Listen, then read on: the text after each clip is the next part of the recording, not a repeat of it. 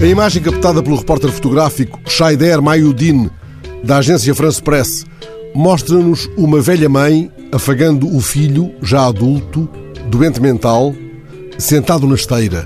A mãe, pietade de um filho vivo, perdido nos próprios pensamentos, está acocorada no chão da enxovia.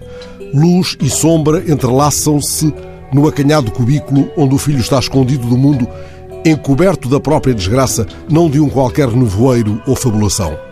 Não vemos o rosto do homem mergulhado numa nuvem de fumo. A mãe ajuda o filho a fumar. Um dos pulsos do filho está agrilhoado. Ele é um dos milhares de pessoas a que se refere o relatório ontem divulgado pela Human Rights Watch. Esta é ainda uma prática reiterada em 60 países, em todos os continentes. A investigadora Kriti Sharma, autora do relatório, conta que as pessoas podem passar anos acorrentadas a uma árvore, trancadas numa gaiola ou num barracão para ovelhas, porque as famílias lutam para sobreviver e os governos não fornecem serviços de saúde mental adequados. A cena captada pelo repórter fotográfico da France Press passa-se na Indonésia, mas poderia ter acontecido no Ghana, em Moçambique, no México, no Iémen.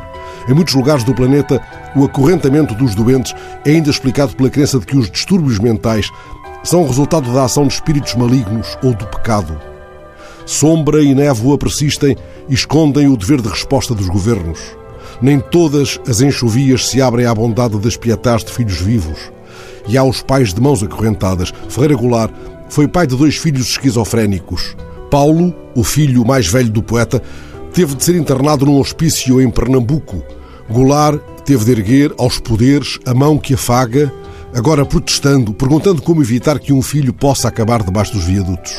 As famílias, principalmente as que não têm recursos, não têm mais onde pôr os seus filhos, escreveu ele. Por isso, lembrou ainda nesses longínquos anos 80, eles viram mendigos loucos, mendigos delirantes. Goulart deixou pelo menos um poema sobre esse filho de olhar perdido. Foi outro modo de lhe afagar o rosto, de o ajudar a fumar. É o poema Internação. Ele entrava em surto e o pai o levava de carro para a clínica, ali no Maitá, numa tarde atravessada de brisas, e falou, depois de meses trancado no fundo escuro de sua alma: Pai, o vento no rosto é sonho, sabia?